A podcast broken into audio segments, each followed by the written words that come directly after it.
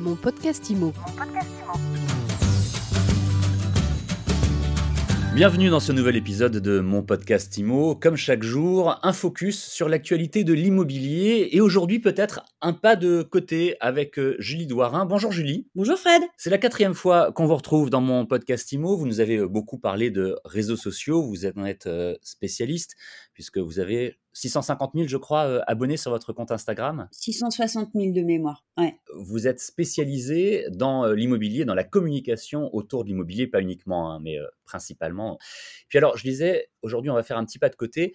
Vous souhaitiez parler des derniers changements, des grands changements qui sont intervenus et qui, du coup, impactent l'immobilier depuis euh, le début de la crise sanitaire. J'avais envie de faire un petit point historique. Euh, on voit euh, depuis 2020-2021, euh, avec cette crise sanitaire, euh, l'o- l'obligation, euh, si vous voulez, d'étudier ou d'accélérer sur différents axes. Et si on va un petit peu plus loin, euh, vous n'êtes pas sans savoir que le secteur est habitué au biais. Donc un biais, c'est quoi? C'est un changement de direction qui est impulsé par un événement. Euh, et euh, dans le langage mathématique et l'immobilier. Si euh, on regarde d'un peu plus près, on est tributaire non seulement de cycles, mais également de crises de nature diverses, et ce qui a pour mérite finalement de redessiner en partie ou totalement le secteur. Alors, Julie, est-ce que vous pouvez nous donner quelques exemples concrets sur ces changements, sur les changements dont, dont vous parlez? Finalement, ils sont euh, au nombre de trois. On a fait des, des grandes familles. Euh, le tout premier, première préoccupation des Français actuellement, le climat. Alors, vous allez me dire, le climat, l'immobilier, euh, quelle est la relation? Très simple.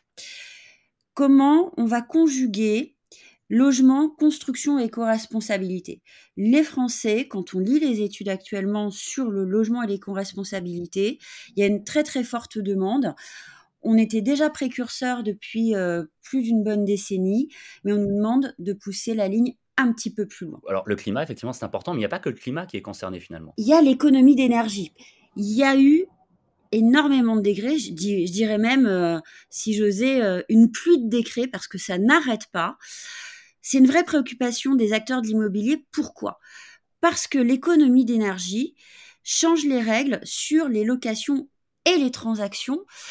Et il y a une question qui émane euh, de ce sujet, c'est finalement qu'allons-nous faire des logements qui vont être écartés de par leurs euh, leurs normes énergétiques Comment allons-nous les redistribuer? Qu'allons-nous faire finalement euh, de ces appartements et de ces maisons qui normalement devraient être retirés de la vente le temps d'être au niveau escompté par le gouvernement sur l'énergie Bah, Là, en ce qui concerne les, hum, ces dernières euh, mesures sur euh, l'énergie, il y a un calendrier qui a été euh, fixé par le, le gouvernement. Il y a un calendrier, mais euh, on est, euh, pour rappel, en année présidentielle.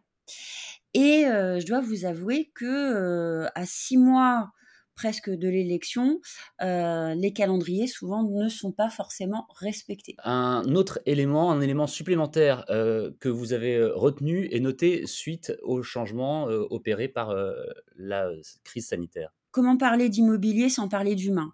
Sur l'humain, il y a plusieurs questions. C'est premièrement comment on facilite l'accès au logement pour tous les concitoyens?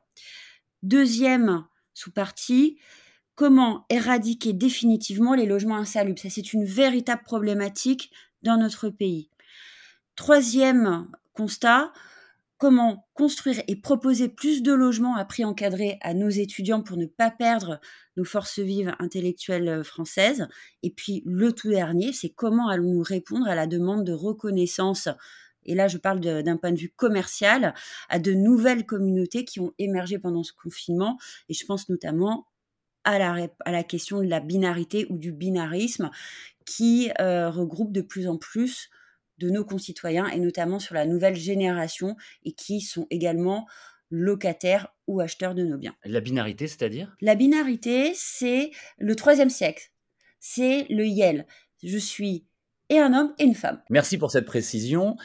Alors, en conclusion, Julie, qu'est-ce que vous pouvez nous, euh, nous expliquer? Comment est-ce que vous pouvez euh, résumer tout cela? On s'aperçoit que les enjeux sociaux euh, redessinent complètement l'immobilier, la construction.